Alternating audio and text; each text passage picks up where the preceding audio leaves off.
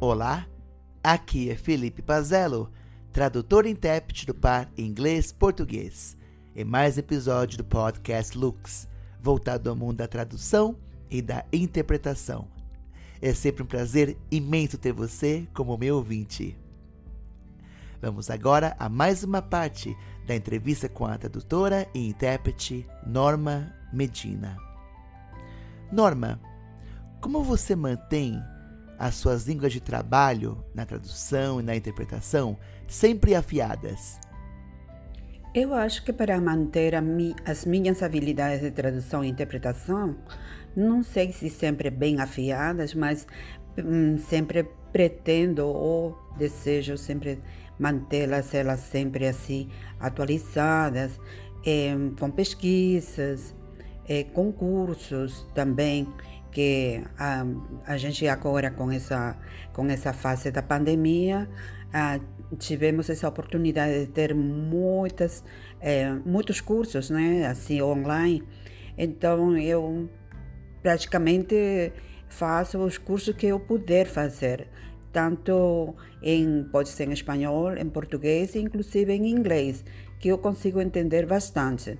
Então eu pesquiso muito também tá? E sempre que eu recebo um tema ou uma tradução para fazer, eu faço muita pesquisa, eu vou até o termo uh, mais us usado para essa fala, né? Então, é, faço isso sempre assim, tá? Então, isso desde que me formei. Eu adoro pesquisar, adoro é, a parte terminológica de todo o texto, inclusive da interpretação, porque a gente também tem muitos, muita terminologia é, especial, né, dependendo de cada área.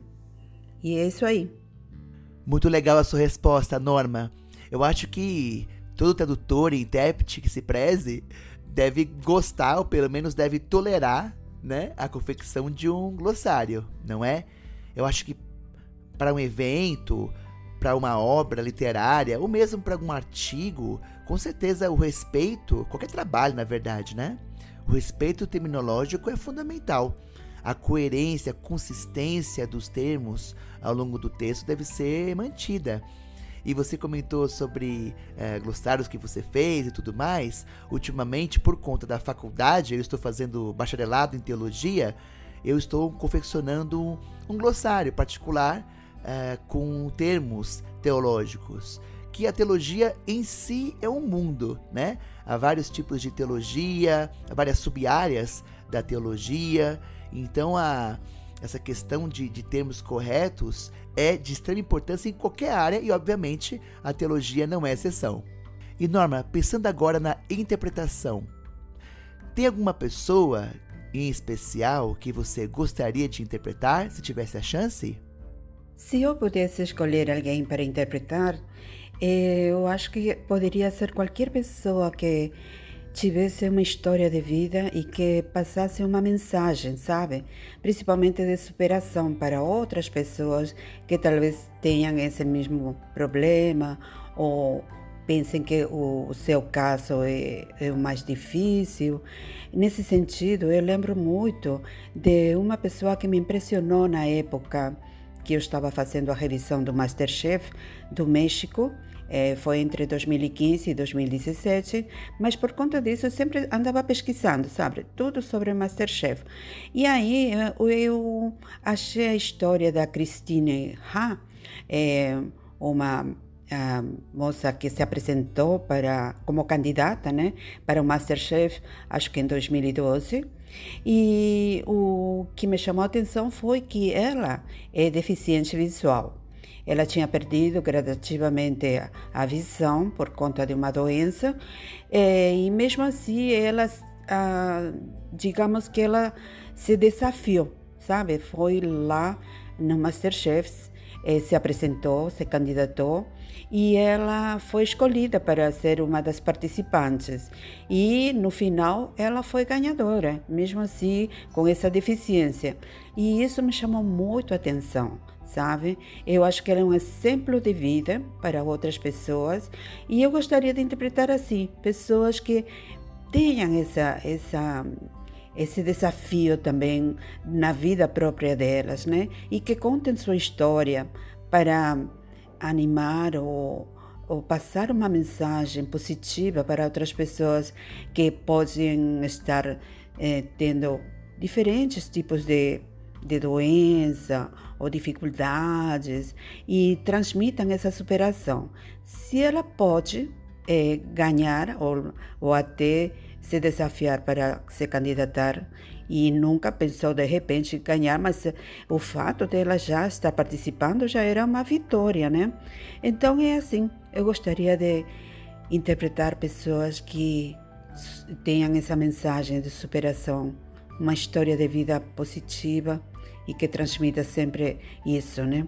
Muito bom. Achei muito legal a sua resposta, Norma essa questão de interpretar uma pessoa, né, uma história de superação, uma pessoa que passou por uma questão de saúde, um obstáculo, uh, essa pessoa foi capaz de superar tal, tal barreira. Muito interessante o seu comentário sobre essa moça do Masterchef. Eu, eu sei, é, eu conheço essa pessoa, eu não sou um assíduo uh, telespectador do Masterchef, mas eu sei de quem você está falando. Recomendo que as pessoas também que estão nos ouvindo procurem sobre essa moça, essa participante uh, deficiente visual, né, que ganhou o Masterchef. Realmente foi uma, foi algo incrível. Realmente foi algo emocionante. Isso mostra que o esforço uh, é capaz de fazer coisas impossíveis, não é? Eu particularmente, eu, eu interpretei um congresso de oncologia pediátrica e sempre que eu tenho a chance de comentar sobre esse congresso eu falo, sabe? Porque foi muito difícil. A, o congresso em si, a organização do congresso foi uma organização complicada o, e o tema em si é muito difícil, né? E, uh, mas graças a Deus uh, o evento tinha médicos líderes mundiais em pesquisa oncológica que estavam desenvolvendo técnicas novas de combate ao câncer infantil e com cura também.